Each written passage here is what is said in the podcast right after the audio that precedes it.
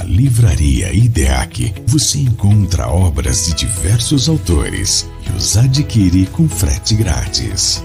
Compre com comodidade os melhores livros para você. Acesse agora mesmo e boa leitura.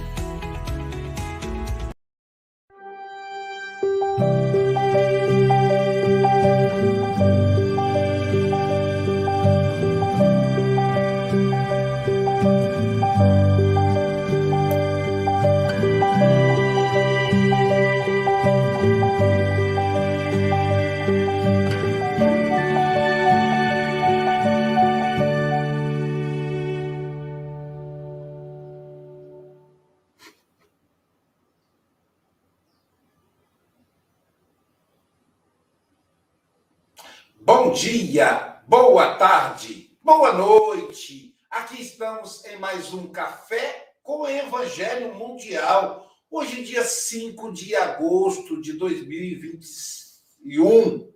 Quase, hein? Quinta-feira. Estamos aí de mãos dadas com Jesus, atravessando a pandemia e o inconsciente quase nos leva para o futuro. então, 2021 e com Jesus aqui no Café com o Evangelho. Como diz a Silvia, pedimos licença, porque vamos entrar na sua casa, sentar na sua mesa, para tomar aquele cafezinho gostoso que só você sabe fazer. Tá bem? Então, agora com Jesus também, está junto, ele que anda primeiro, nós vamos atrás, vamos seguindo ele. Aquele monte de criança atrás do mestre. E para começar o nosso café com o Evangelho em alto estilo, nós vamos começar com a apresentação da equipe, começando pelo coordenador geral, pelo mestre Jesus, convidando aí o nosso representante do Evangelho no Café com o Evangelho Mundial, Hélio Tinoco. Bom dia, Hélio Tinoco. Bom dia, meu amigo Luiz. Bom dia a todos os participantes, os internautas. E a gente quer apresentar o Rabi da Galileia, o espírito de mãe envergadura moral que a terra conheceu, governador do nosso orbe, coordenador do café com o Evangelho Mundial. Vamos orar, meus irmãos. Fechar os olhos, trazer a nossa tela mental a imagem do Senhor e agradecer nessa manhã, nessa tarde, nessa noite, para alguns outros, a oportunidade que Ele nos dá de mais uma vez sentarmos em torno da mesa do Evangelho para poder compreender melhor essas mensagens tão profundas que têm promovido a paz e a felicidade de nossos corações. Permita, Senhor, que cada um dos internautas, os que estão presentes ao vivo, os que vão assistir depois, também o contingente de desencarnados que nos acompanham. Permita, Senhor, que ao final desses momentos, todos nós possamos ter percebido a tua presença e sair para o restante do dia levando a sensação da tua companhia constante ao nosso lado. Fica conosco, Senhor. Abençoa-nos, hoje, agora e sempre. Que assim seja, graças a Deus.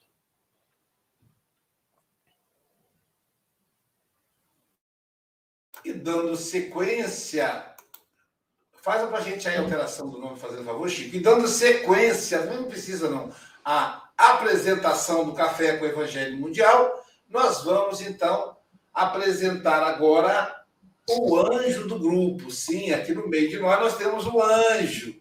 É a Angélica Tiengo, a gestora do, da, do clube Livro com Café. Se você gosta de ler livros espíritas, faça parte do nosso clube. Dois livros a cada dois meses e 40 reais. E a Angélica é a gestora do Clube Livro com Café, aqui no Café com o Evangelho Mundial, Bom dia, Angélica Tiengo.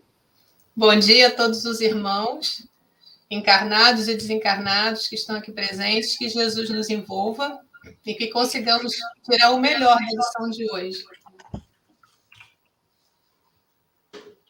E continuando aí as apresentações, do lado do Aqui do meu, eu sou Aloísio Silva, de Guarapari, Espírito Santo. E ao meu lado aqui está o Francisco Antônio Cebola Mogas. Ele é representante do Café com o Evangelho Mundial, na Europa. Ele está na cidade de Santarém, Portugal, onde agora é meio-dia e seis minutos. Boa tarde, Chico Mogas. Ora, boa tarde, bom dia, boa noite, conforme o local onde estejam a escutar-nos. Eh, eu quero eh, aqui apenas pedir ao nosso palestrante de hoje que me aceite o pedido de amizade.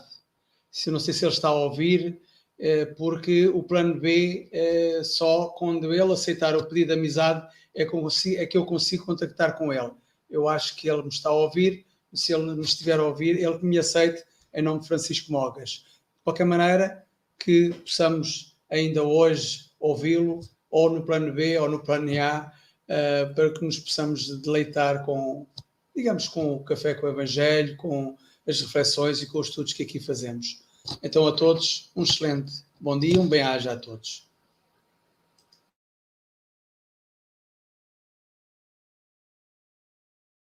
Luísio, teu som, Luísio. Nós tivemos na Idade Média um pintor chamado Jean van Eyck. Ele é flamenco, portanto, ali nas regiões próximas à Espanha.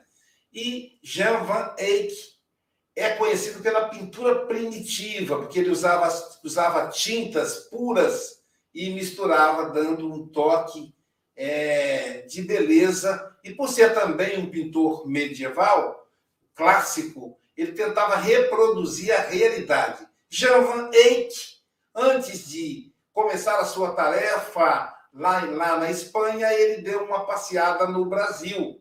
Sim, Brasil é recém-descoberto.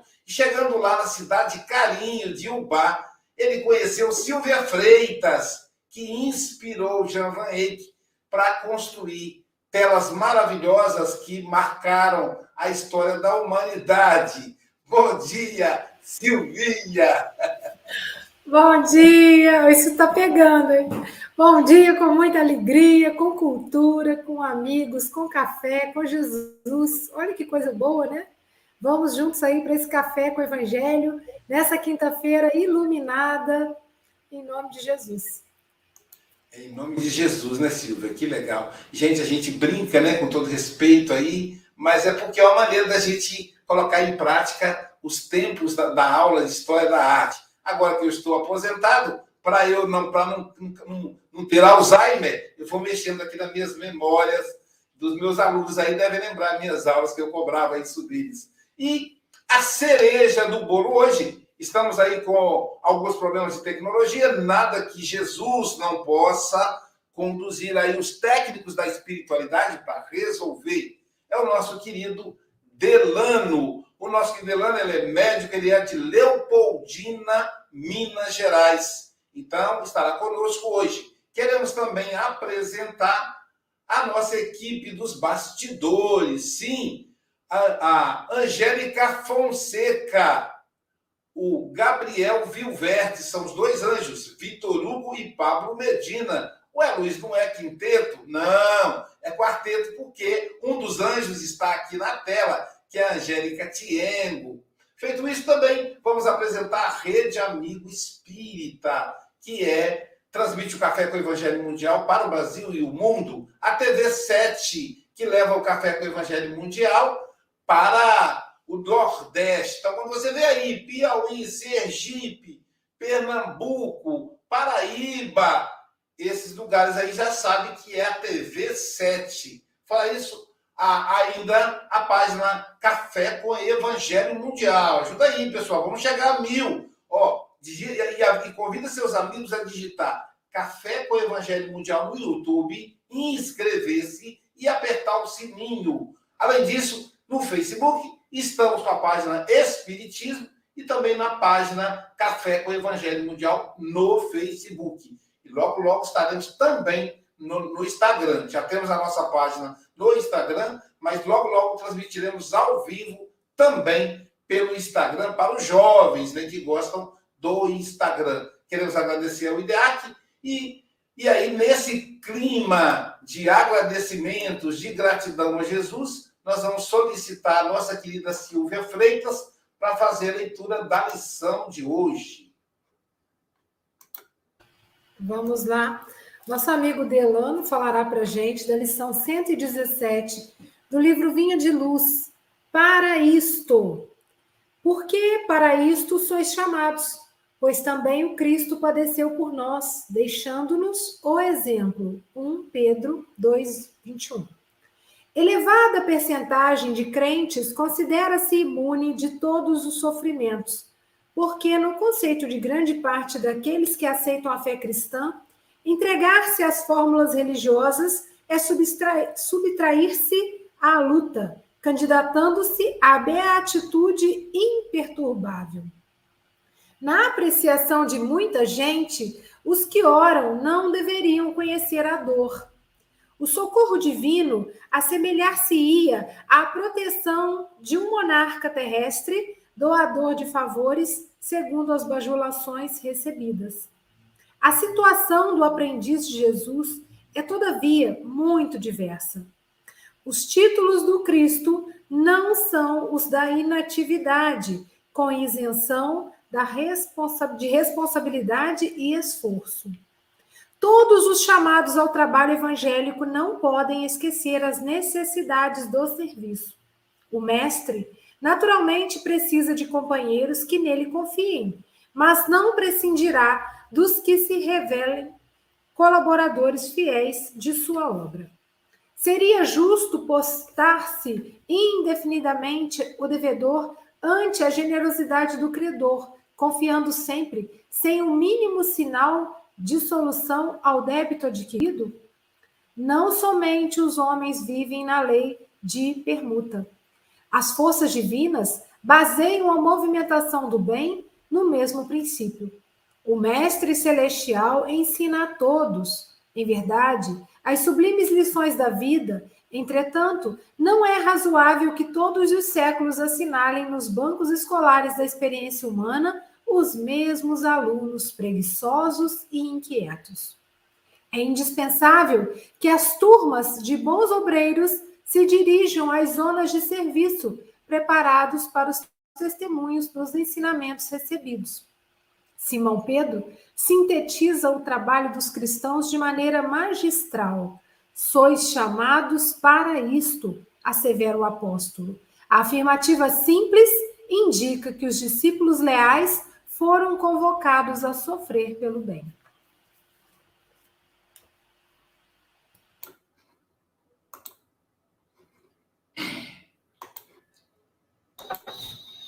quem acha que terá o privilégio, né, por ser cristão, não, não.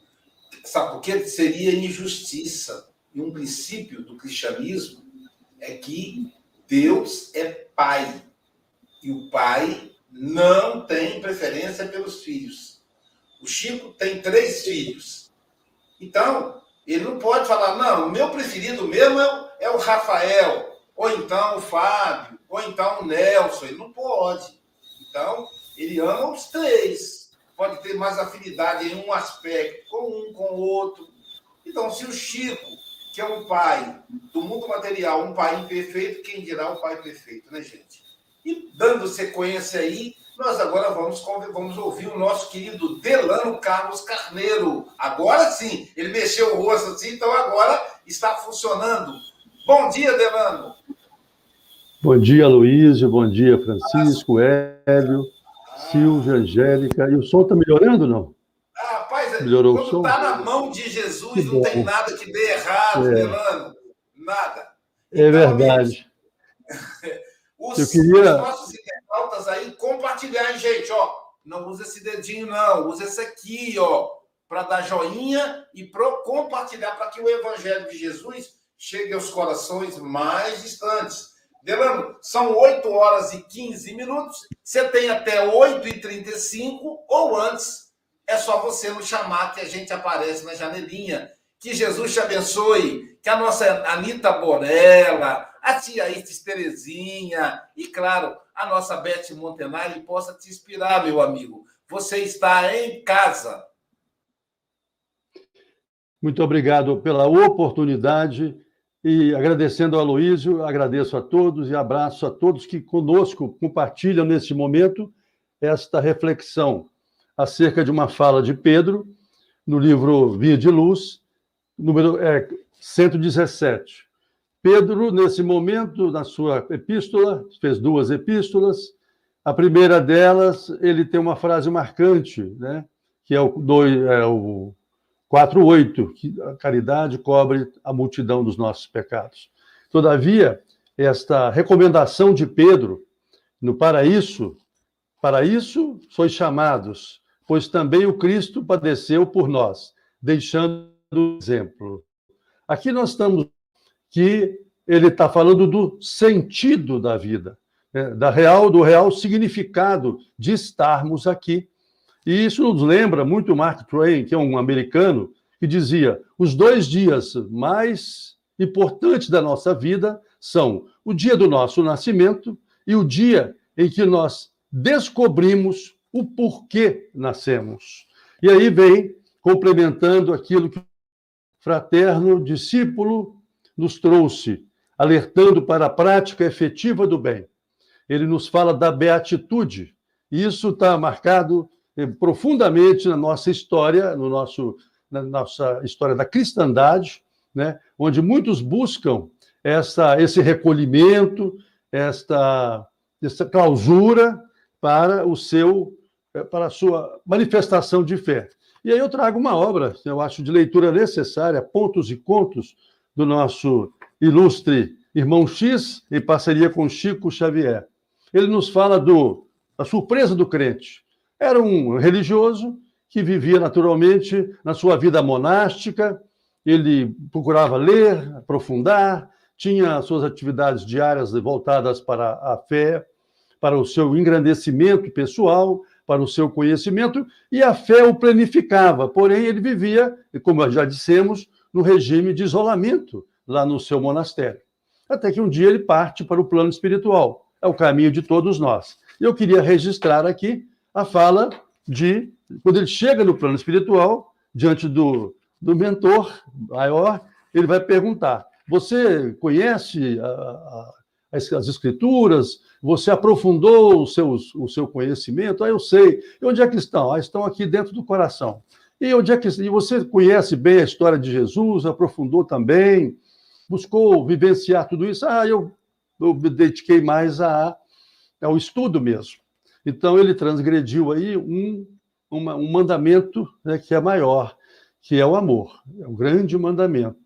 Nós temos que ter o amor para com o nosso semelhante. Tudo aquilo que eu tenho de bom, porque dizia Tiago na, na sua carta inesquecível, no capítulo 2, versículo 17, que toda bondade é, vem de Deus, toda misericórdia, toda dádiva vem de Deus. Então ele recomenda a ele, ó, você realmente está muito preparado, você estudou profundamente as escrituras, mas não te sintas humilhado, meu filho.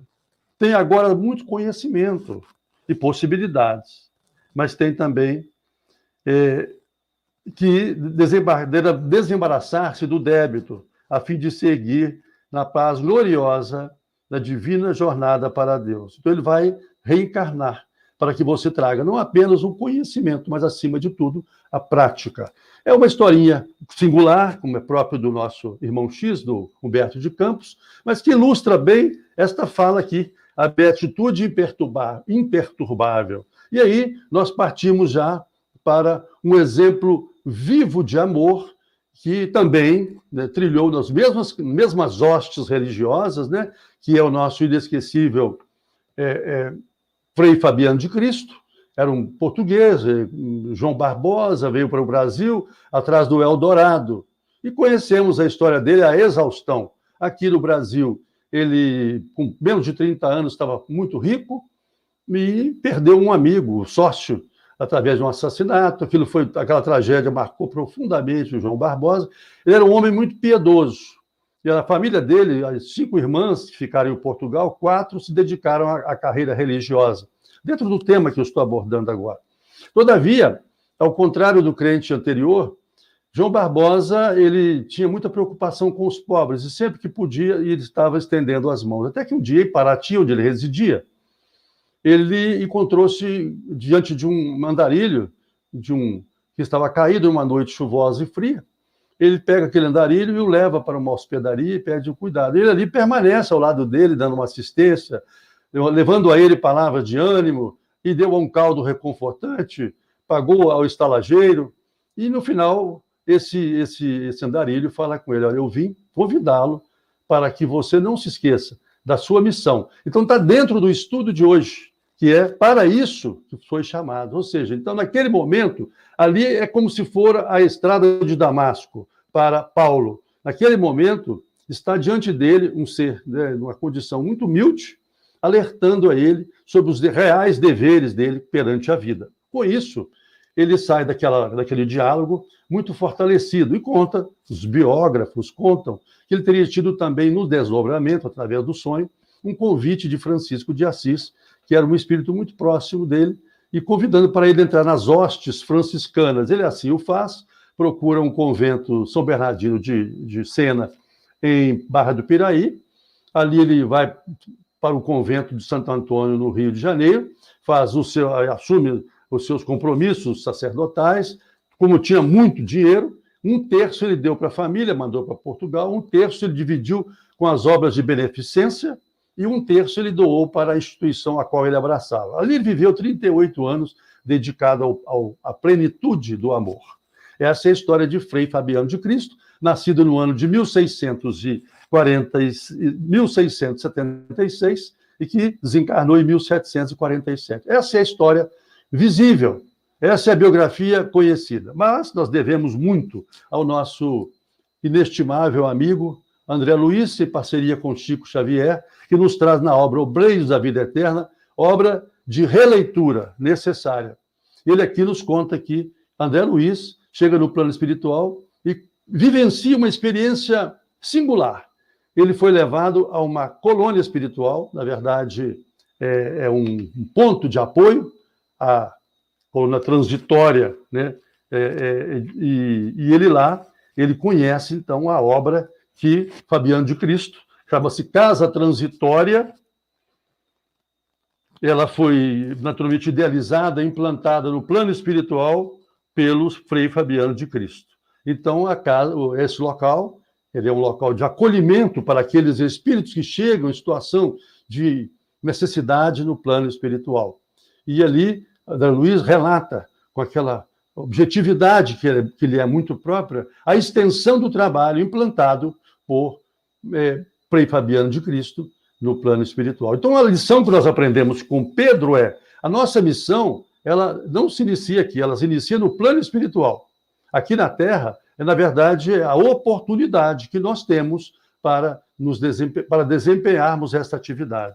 E ele, mais adiante, ele ressalta que, na verdade, não apenas os que oram, né, mas, sobretudo, aqueles que convivem bem com a dor. Então, ele destaca que a dor é um instrumento de elevação espiritual. Isso cabe perfeitamente no exemplo de Frei Fabiano de Cristo, porque durante 38 anos da sua existência, ele se dedicou a atender os enfermos lá na enfermaria do convento de Santo Antônio, porque nós estamos falando do século XVIII e o século XVII, onde a miséria imperava.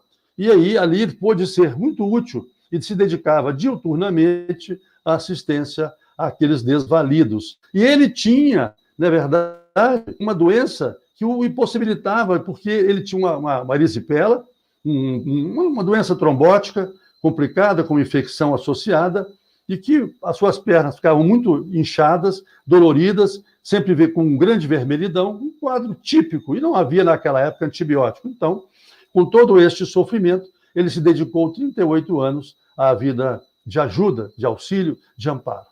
Aqui nós temos esse belo exemplo de um crente que também buscou estes caminhos né, da, da religiosidade para servir. Está dentro, o exemplo de Francisco de Fabiano de Cristo está dentro da filosofia que nos anima, que é do Mestre Jesus. Porque Jesus dizia em Mateus 20, capítulo 20, versículo 28, eu não vim para servir, para ser servido, eu vim para servir.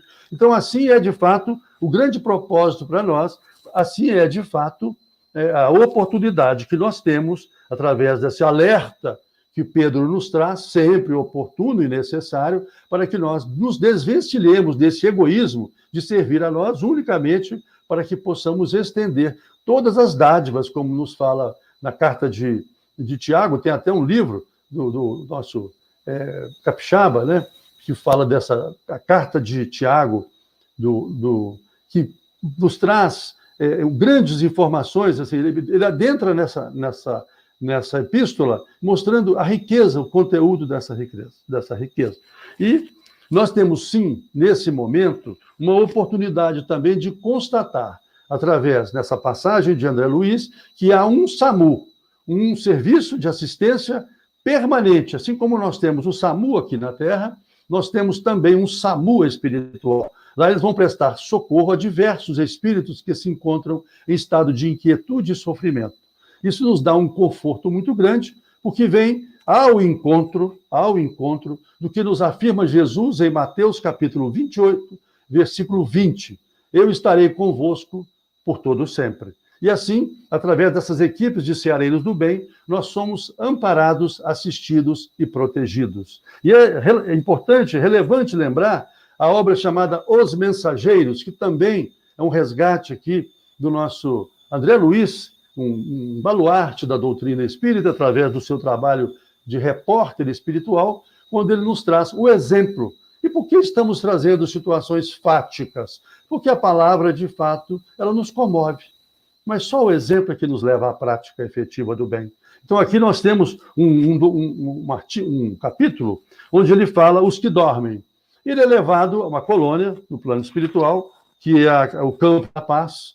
E lá já é um outro momento, quando falávamos de obreiro da vida eterna, já era uma outra região, na casa transitória de Fabiano, que ela deslocava no plano espiritual para poder assistir diversos é, recém-chegados da crosta terrestre, desencarnados. Aqui, ele já chega num local bem estabelecido. Haviam grandes galpões e mais de dois mil espíritos dormiam a sono profundo e ele então ficou surpreso com aquelas imagens cadavéricas que mais se assemelhavam a múmias. E ele faz uma inquisição, ele vai fazer uma pergunta, naturalmente, ao Aniceto, que é o mentor da obra. Mas quem são esses espíritos que aqui se encontram nessa condição tão desfavorável?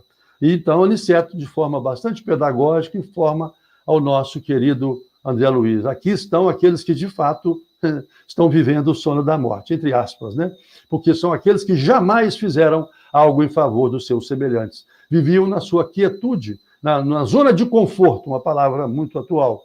Então, nós precisamos ficar atentos, porque ele afirma também nessa, nessa passagem que a fé sincera é ginástica do espírito. Então, a fé, nós temos que vencer esse mobilismo que aqui nos chama a atenção o Pedro. O Pedro, no conteúdo da sua mensagem, ele nos fala textualmente que a, a fé em Cristo é incompatível com a inércia. Nós precisamos vencer esse homem velho que habita em nós. Hoje nós sabemos, na área médica, que o, o, sedentarismo é o cigarro dos tempos atuais, ou seja, nada nos prejudica mais do que o sedentarismo. E aqui Pedro está nos falando há dois mil anos sobre o sedentarismo espiritual, que é tão mais, grave, porque detemos um conhecimento e precisamos colocá-lo em prática. Assim nós aprendemos, então, com o André Luiz, nesse exemplo vivo aqui, é de que são aqueles que nunca estiveram eh, colocando-se em favor do bem ativo, renovador. E por isso, eles estão nessa ação desfavorável. O que eu observo na doutrina espírita, que na verdade é um plus e é uma referência para nós, é que a história termina aqui para nós. E a história, de fato, ela não é apenas do berço ao túmulo. Nós temos uma, uma vida, que é como se for um livro, com vários capítulos. E cada existência nossa, nós estamos autenticando esse capítulo. Importante rever as nossas atitudes, como nos fala Paulo. Eu quero aqui, é, em homenagem ao texto belíssimo de Paulo, é, o Mestre Celestial ensina a todos, em verdade, as sublimes lições da vida. E aí, ele nos fala de algo muito preocupante. Somos alunos que ficamos nos bancos escolares, preguiçosos e inquietos a inquietude aqui ela está muito presente em decorrência da nossa invigilância, da nossa inobservância aos, aos mandamentos do Mestre Jesus. Porque, de fato, vinde a mim, vós que estáis aflitos e sobrecarregados. Mateus 11, 28. Então, ele nos convida a deixar este encanto que nos tanto nos, nos, nos, é, nos absorve, olhar para as prateleiras das, das drogarias, esse é o meu ofício, e as pessoas vêm em busca de de medicamentos que muitas das vezes é, vão apenas tratar o efeito e não a causa. Porque quando nós temos um quadro de depressão, um quadro de ansiedade, um quadro de quaisquer distúrbios de ordem emocional, a causa está, o cerne está no espírito. Evidentemente, os medicamentos vão atuar sobre os efeitos, déficit de serotonina, déficit de sertralina, nós vamos corrigir. Né? Mas nós vamos corrigir apenas então somente os medicamentos têm alcance sobre a questão puramente química. E nós estamos falando de algo supremo, superior. Nós estamos falando desse potencial que nós trazemos em nós. E para nossa felicidade, nós temos hoje a neurociência avançando a passos largos. Temos hoje conhecimentos que não detínhamos há cerca de 50, 60 anos atrás. André Luiz, precursor de grandes verdades na área da ciência, porque médico for aqui na Terra, nos traz na Evolução em Dois Mundos, um livro escrito há mais de 50 anos, ele nos traz, ah, exatamente foi em 57, há mais de 60 anos, ele nos traz, nos fala com clareza meridiana da multiplicação, da divisão das células nervosas, que ao tempo em que estudei na faculdade, isso era como se, como se fosse uma heresia. Então, hoje, a ciência, através dos caminhos da neurociência, da neuroimagem, da ressonância nuclear magnética dinâmica, funcional, então nós temos hoje essa constatação. E na, na década do, do, da doença, é, das enfermidades mentais, que foi no, no, na década de 1990, o governo americano investiu pesadamente nesses estudos e hoje nós já dispomos de, de uma realidade muito favorável é Gage, um grande pesquisador, é Frederick Gage, dos Estados Unidos, ele, de fato, com experiências, através de experimentos randomizados, ele comprovou aquilo que o André Luiz dizia há mais de 50 anos, que, de fato, a célula nervosa, ela se multiplica, ela está viva. Então, para nós, faz renascer em nós a certeza de que nós podemos nos transformar. Não importa a idade, há que haver dentro de nós a vontade, como nos fala com muita propriedade o nosso Leon Denis, que é a maior força que temos no livro Depois da Morte. Ele fala para nós sobre a vontade, também o problema do ser, do destino e da dor.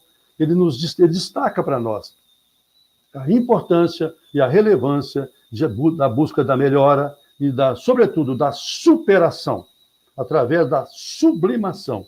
E aí nós temos ainda, nós continuamos nesse périplo de homenagem e, sobretudo, de gratidão a André Luiz, Missionários da Luz. Esse é um livro basilar. Essa é uma obra que nós temos que ter na nossa cabeceira. E aqui ele nos traz um, um fato interessante, né? é que haverá, sim, né, um grande é, é, é, sofrimento, e infelizmente né, é, nós temos aqui um planeta, estamos vivenciando um planeta de provas e expiações, mas já dissemos que o SAMU está permanentemente atuando no plano espiritual. É diferente do SAMU aqui na Terra. Aqui na Terra você tem que ligar, e nem sempre você consegue fazer a ligação. Nós temos uma telefonia precária. Mas esse SAMU espiritual, nós nos conectamos a ele através da nossa prece, através da nossa oração, através da nossa intimidade com o Pai. Nós pedimos, e aí sim, havendo um mérito, haveremos de ser atendidos. E aqui ele traz um fato interessante que eu considero é, de, oportuno nesse estudo de hoje. Ele está falando que ele foi, ele foi chamado para um atendimento pela décima vez. O que é atendimento e com esse nome?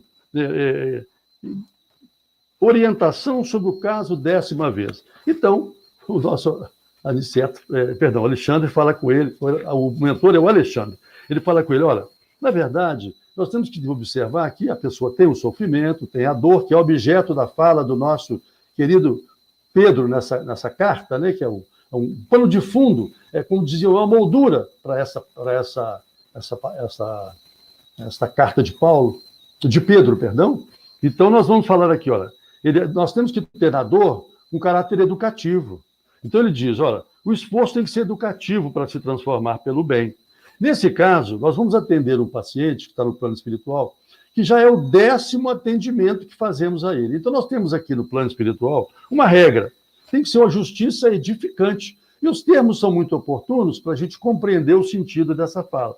Nós atendemos no máximo dez vezes. Esse é um recalcitrante embora frequente casas espíritas, embora seja um trabalhador, ele, ele na verdade, ele está, ele está sempre envidando esforços para desenvolver males, doenças. Ele está sempre nesse estado, como eu disse ainda há pouco, de inquietude espiritual. Então, por mais que façamos, ele não melhora porque ele não faz a sua parte. Então, nós estamos aí apresentando a ele o último atendimento assim mais de socorro imediato. A partir de então, ele vai ter que se reeducar através do próprio sofrimento. E é importante nós entendermos que nós não podemos contar sempre, como diz aqui o nosso Pedro, né, que haverá sempre um credor a nosso, a no, às dispensas dos nossos caprichos para nos atender, para atender as nossas, nossas é, muitas das vezes, nossos desejos infundados e as nossas é, é, mazelas nascidas da nossa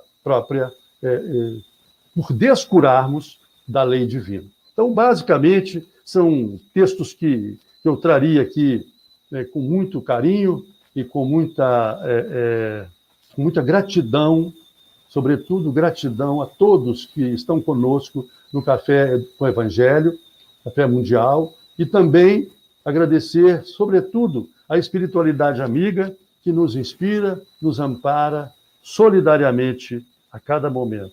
E lembrando que Jesus nos falava em Mateus 25, 29, uma belíssima lição.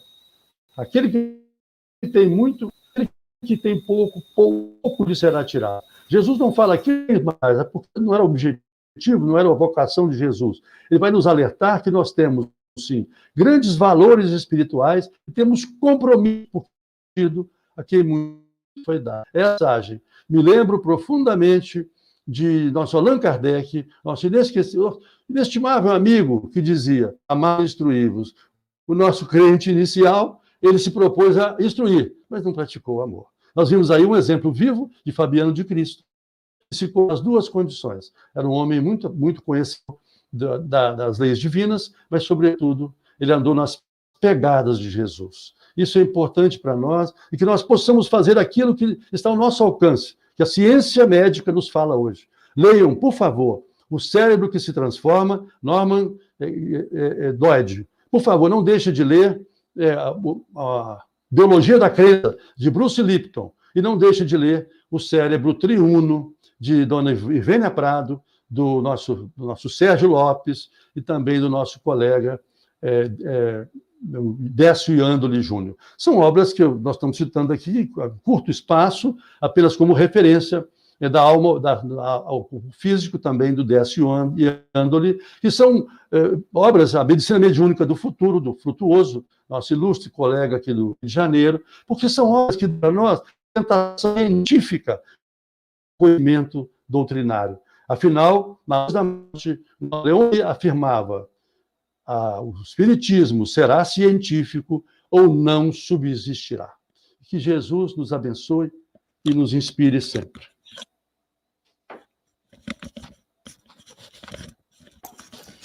Quando é com Jesus, tudo dá certo. Né? Como nós dissemos, ele é o coordenador geral do Café com o Evangelho.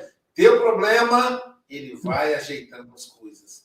Queremos lembrar e registrar a presença do nosso querido Luiz, do, do culto do Evangelho no Lar, né? uma programação mundial. Então, ontem estivemos às 13h30 da tarde horário do Brasil, com companheiro da, da Federação Espírita do Canadá, presidente da Federação Espírita da Espanha, uh, tivemos também com a Elza Rossi, da, da União Espírita da, do Reino Unido, estivemos lá é, abordando a questão do conhecimento, e que falamos exatamente dessa questão da importância da ciência dentro da doutrina espírita. Como diz o Delano, a, o espiritismo sem a ciência ele não sobrevive, mas ele, mas o espiritismo tem as bases da ciência. Logo, nós que nos afastamos da ciência, nos afastaremos do espiritismo. Esse é o ponto. Espírita que se afasta da ciência se afastou do espiritismo. Porque Allan Kardec vai construir uma filosofia com base científica, na, na ciência experimental, diz Allan Kardec.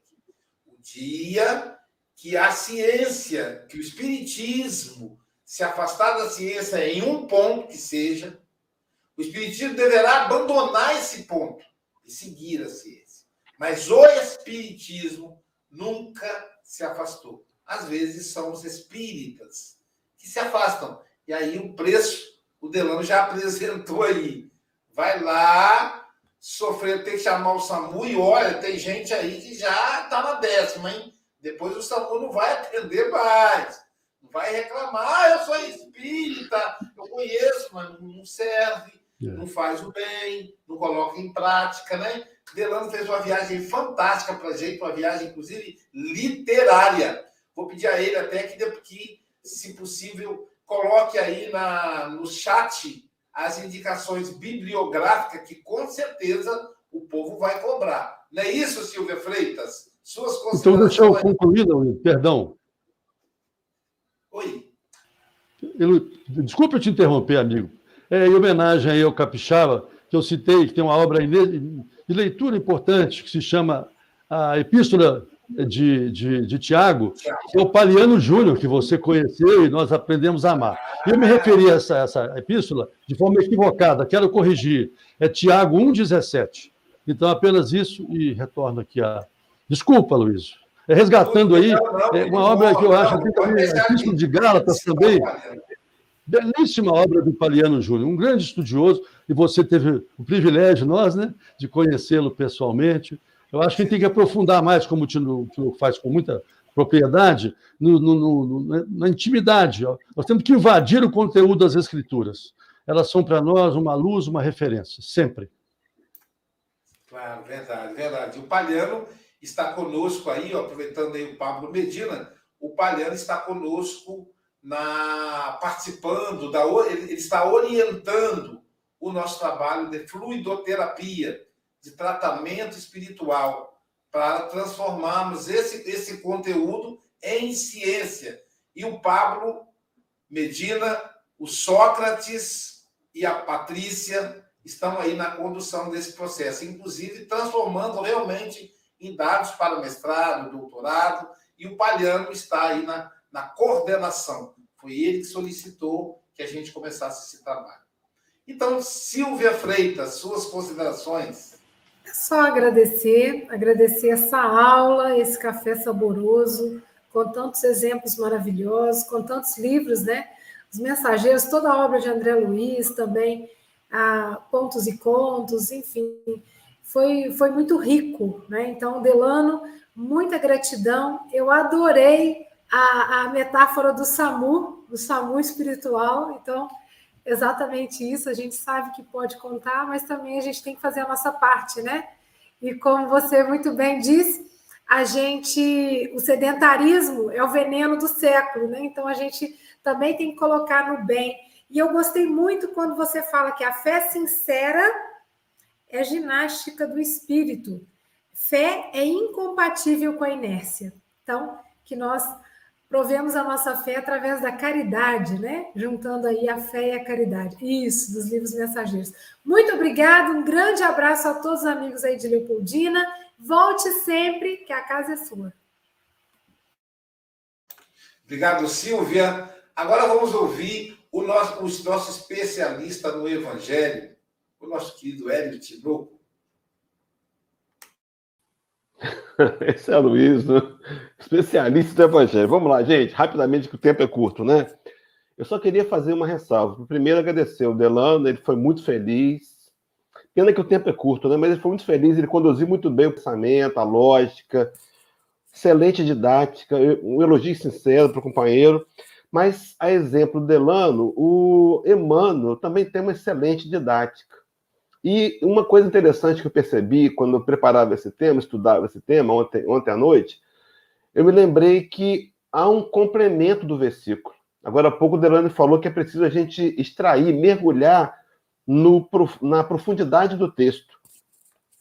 Até aonde Emmanuel utiliza. Diz assim: Porque para isso sois chamados, pois também o Cristo padeceu por nós, deixando-nos o exemplo. Ele termina o versículo aqui. Mas o versículo tem um complemento. Diz assim: para que sigais as vossas pisadas. O exemplo do Cristo não é para ficar teorizado, não é só para eu compreender. É, acima de tudo, o desafio de colocar em prática. Interessante que falando de Tiago, Tiago faz um link com essa fala de Pedro em sintonia, onde ele vai dizer na primeira carta, né? Tiago só tem uma carta, na verdade, capítulo 1, versículo 22, ele vai dizer que devemos nos tornar praticantes da palavra e não somente ouvintes. Então, você seguir as pisaduras, as pisadas do Cristo, é porque, na verdade, ele se colocou como sendo o caminho. Ele é o caminho que nos interliga com Deus. A verdade é a vida. Somente através dele chegamos a Deus. Interessante lembrar que esse caminho leva a uma porta, ele próprio é a porta, a porta das ovelhas, né? E ele conclui dizendo assim: quem entrar por mim, salvar-se-á. A ideia, então, de transformar o ensino evangélico num desafio pessoal de aplicá-lo ao nosso dia a dia. Allan Kardec, para concluir meus dois minutos, teria, reportando seu homem de bem, ele diria, em uma das características, capítulo 17 tem três, que o verdadeiro homem de bem é aquele que estuda suas próprias imperfeições e trabalha incessantemente em combatê-las, para poder dizer no dia seguinte que algo traz em si de melhor do que na véspera. Talvez seja esse o grande desafio dessa manhã de quinta-feira. Ou tarde para alguns, ou noite para outros. Saímos daqui para refletir o nosso grau de comprometimento com a, o que temos aprendido, se temos tentado transformar em vida. Muito obrigado, Elan. Deus te abençoe. Como diria nosso amigo Francisco, Francisco Mogas, volte sempre. Obrigado, Hélio Tinoco. Angélica Chileno, suas considerações, querida. Primeiro, agradecer muito ao esforço do Delano hoje, foi muita, foi muita boa vontade. Jesus te abençoe. Adorei a sua explanação. Gostei muito da sua aula, viu? Gostei muito de te conhecer. E uma coisa que me chamou a atenção, igual a Silvia, né, que você falou, que a fé é incompatível com a inércia. Porque a gente tem que lembrar que, uma vez cristãos, nós estamos num planeta também de provas e expiações, também dito, né, por você. E a gente tem que lembrar que nós trazemos as nossas dificuldades e temos que trabalhar elas aqui. E o que diferencia o cristão de outros não é só ler as escrituras e decorar e botar em prática. Né? Então, isso não traz nenhum mérito, nenhuma, nenhum privilégio. A gente só está trabalhando as nossas dificuldades. E quando a gente se torna um cristão verdadeiro, botando em prática, a gente tem mais resignação para aguentar as provas. Então dá a impressão que a gente não sofre, sofremos, só que entendemos. Entendeu? É isso que eu tinha que colocar. Eu, olha, não tem muito mais o que falar, que os, todos os irmãos já disseram, mas muito obrigada, Delano. Volte sempre. Obrigado, Angélica. É verdade, né? O povo falando, como é que esse povo aguenta, faz as coisas sorrindo, né? É a compreensão. São os cristãos que iam para o lá no Coliseu, iam para, para serem devorados para feras, sorrindo. Né? Olhavam para aquele pessoal, gente, esse pessoal é doido. Que graça, eles vão morrer. Por que estão sorrindo? E isso deixava a plateia do Coliseu encantada, e dali saíam novos cristãos. Então, a nossa competência em resignarmos é uma excelente ferramenta de divulgação do Evangelho. Chico Moga, suas considerações. É, eles iam a cantar, não é, Luísio? Iam sorrindo e cantando, não é? É impressionante. É impressionante o que faz o conhecimento não é? Porque eles tinham conhecimento. E esse conhecimento faz com que se enfrentem as coisas de uma forma diferente. Uh, e o Delano falou aqui realmente naquilo que é realmente importante, que é, eh, é evidente que é a prática, mas é preciso conhecer, não é? Uh, e fala na ciência. É interessante porque uh, eu, eu, estou, estou a preparar uma pequena palestra de, para, para a Marcel, para o Centro Espírita da Marcel, em que tinha um, primeiro um tema e decidi mudar o tema e dedicar-me a outro, que é uh, da investigação científica à harmonia divina. Vai ser o tema do, da palestra. E é engraçado porque estou a falar muito de como é que a ciência, de como é que a ciência pode chegar à espiritualidade. não é? Porque Einstein dizia que a ciência sem a religião é cega, andou cega durante séculos. E também diz que a religião sem a ciência, aliás, a ciência sem a religião é coxa e a religião sem a ciência é cega. Portanto, precisamos, precisam de estar as duas juntas, as duas juntas. E realmente fizeste aí essa, a, explanação que fizeste foi uma explanação extraordinária, ligando realmente uh, aquilo que Allan Kardec nos disse e, e, e o Aloysio já referiu, que realmente que se houver algum ponto da doutrina, aliás, da ciência, que uh, contraria doutrina, uh, algum ponto da doutrina, que a doutrina abandone esse ponto e siga a ciência. E com muita razão disseste aí que realmente o espiritismo futuro é seguir realmente a parte científica. Uh, e para terminar esta, esta minha, uh, digamos, uh, apresentação, não é apresentação, agora falta-me o termo, um comentário, estava difícil, vou aqui só ler aquilo que aqui escrevi. Porque sois chamados para isto, apela ao nosso esforço e responsabilidade. Sirvamos e sigamos o exemplo do Cristo que servir o próximo seja a nossa prioridade.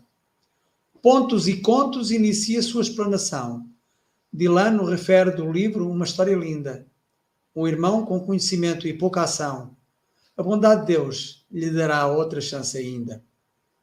É um bocado isso.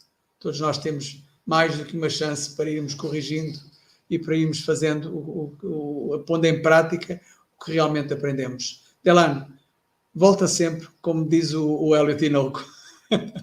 um abraço e obrigado. Sebastião Lasno, viu, Delano? Essa é, uma, é, é, isso aí é uma mensagem de Sebastião Lasno para você. Depois você manda, Chico, eu vou enviar para o WhatsApp dele. Delano, suas considerações finais em até dois minutos. Ô, Luiz, eu gostaria muito é, de expressar o meu, o meu agradecimento. E vou aqui né, de socorrer com Cícero, que é um grande pensador que viveu pouco antes de Jesus, no período. É, foi um grande esposo, um grande, um dedicado observador da natureza humana. Ele diz: gratidão não é apenas uma virtude, mas a maior mas onde começam todas as demais virtudes. Ou seja, a palavra é essa, de agradecer a Deus né, pela oportunidade de estarmos juntos neste tambor que bate e ressoa longe. Creiam, o café é de fato uma, uma força. E eu ia parabenizar a todos, quero agradecer as vibrações que eu recolhi ao longo da nossa fala, agradecer ao Megas, agradecer ao Tinoco, a Silvia e a Angélica, e ao nosso fraterno amigo Aloísio, porque quando eu vejo Aloísio, Aloísio, nós voltamos no tempo e lembramos né, do nosso querido Santo Agostinho. Ah, Santo Agostinho, um exemplo de transformação de Santo Agostinho. Já falava do livre-arbítrio, lembra? Ao tempo dele. Então, tem uma obra belíssima sobre o livre-arbítrio, né? E ele dizia: há amigos são mais que irmãos. É assim que eu gostaria de me expressar a você, Luiz, pelo, pelo, pelo, nosso histórico de convivência e, sobretudo, pelo nosso nossa sintonia, né, do ideal espírita. E a todos aí. Eu tenho assim uma paixão porque, como disse o Megas, né, a gente precisa trazer isso para o dia a dia na ciência médica. Então, é preciso nós, da área de saúde, a Luiz, eu, temos essa visão de que o Espírito, a sede da nossa atenção.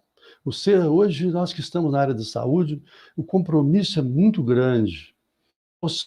Auxiliados pelos bons amigos espirituais, realizar um trabalho efetivo de ajuda, que é para isso que viemos. Volta agora a Pedro, porque é para isso que viemos. Essa é interessante. Porque no lá no, no, nosso Evangelho segundo o Espiritismo, há um momento que há uma frase interessante. A gente, quando faz uma viagem, vai para um, a Europa, né, Megas? Aí você está num lugar quente, você leva uma roupinha bem leve. Quando vai para um lugar muito frio, como está o sul, a gente leva um agasalho. Aí, se for para o exterior, para a Europa, tem que levar euro. Se for para os Estados Unidos, tem que levar dólar. Mas a viagem que vamos fazer um dia, aquela viagem, para ela nós levaremos só as nossas virtudes e os nossos defeitos. E a doutrina espírita nos, nos permite virtudes, que nós possamos fazer bom uso de todo o instrumental que temos dado pela espiritualidade amiga. Porque é interessante lembrar, essa viagem nos aguarda, mas com a certeza absoluta de que não estamos sós, de que sempre com a, a presença dos bons amigos, temos o grande bem que recebemos é a vida. Mas aí temos também um dever, que é o livre-arbítrio. E tudo isso, nesse pacote, Deus, nesse pacote de bondade, nos dá a companhia do nosso anjo guardião, um espírito superior, designado por Deus. Ah, Santo Agostinho, é, é, o livro dos Espíritos, questão 495, quando ele fala dos anjos guardiões. Eu falo com meus pacientes, as prateleiras, mas a grande solução, o grande medicamento está dentro de nós. É preciso que a gente passe essa, essa viagem interior e que sigamos nessa, nas pegadas de, Dona, de Joana de Ângeles, trazida com tanto pelo nosso querido Divaldo Franco. É o autoconhecimento, é o autoaprimoramento. E a neurociência, repito, através da neuroimagem, dos estudos que fazemos hoje, ela é para nós um grande estandarte. Precisamos é, confiar de que temos grandes potenciais. Stories dizia: o amor é potência e ação. O amor nós temos, porque é uma centelha divina. Quando nascemos, trazemos essa fagulha que Deus nos concede, a vida. Mas a ação é algo individual, personalista. Que Jesus nos abençoe.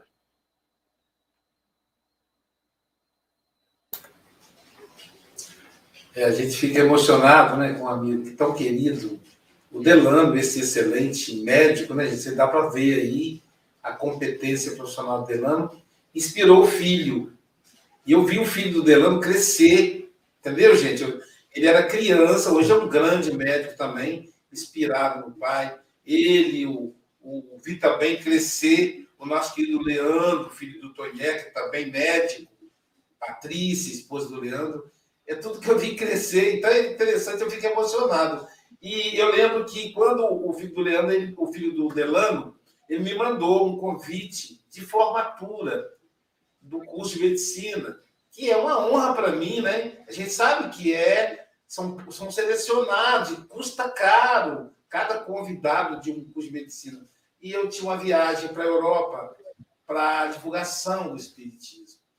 E aí eu falei, ô oh, meu amigo, eu lamento tanto não poder estar presente na sua formatura. Eu tenho certeza que você será um excelente profissional. Mas aí eu quero lhe dizer uma coisa, se eu puder te dizer uma coisa, como ele cresceu, eu vi ele menino, eu falei, se eu puder te dar um conselho é o seguinte, os seus pacientes, quando olharem para você, vão achar que você é Deus. O que você falar para eles será lei. Então, meu amigo, Fique vigilante.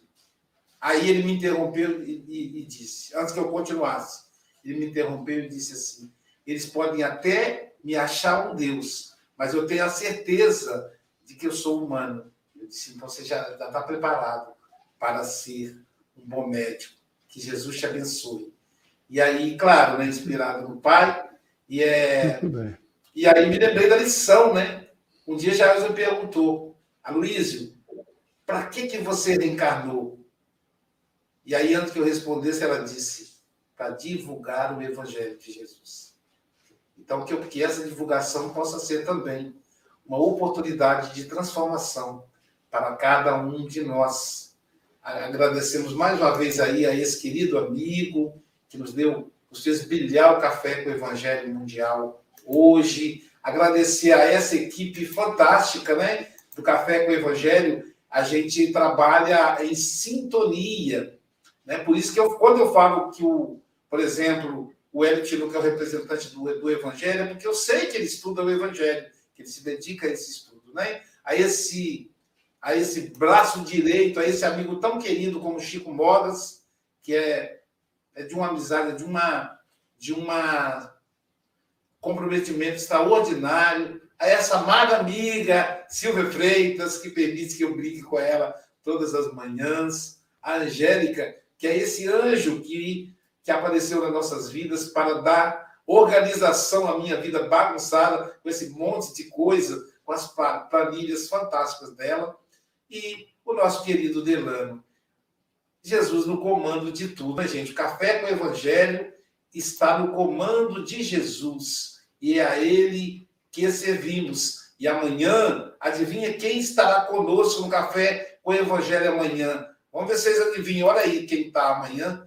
Charles Kemp, esse amigo fantástico aí, que de uma humildade extraordinária, presidente da Federação Espírita Francesa, vai falar lição 118, queixas. Então, Jesus querido, envolva-nos a todos nós, invada a luz dos nossos lares.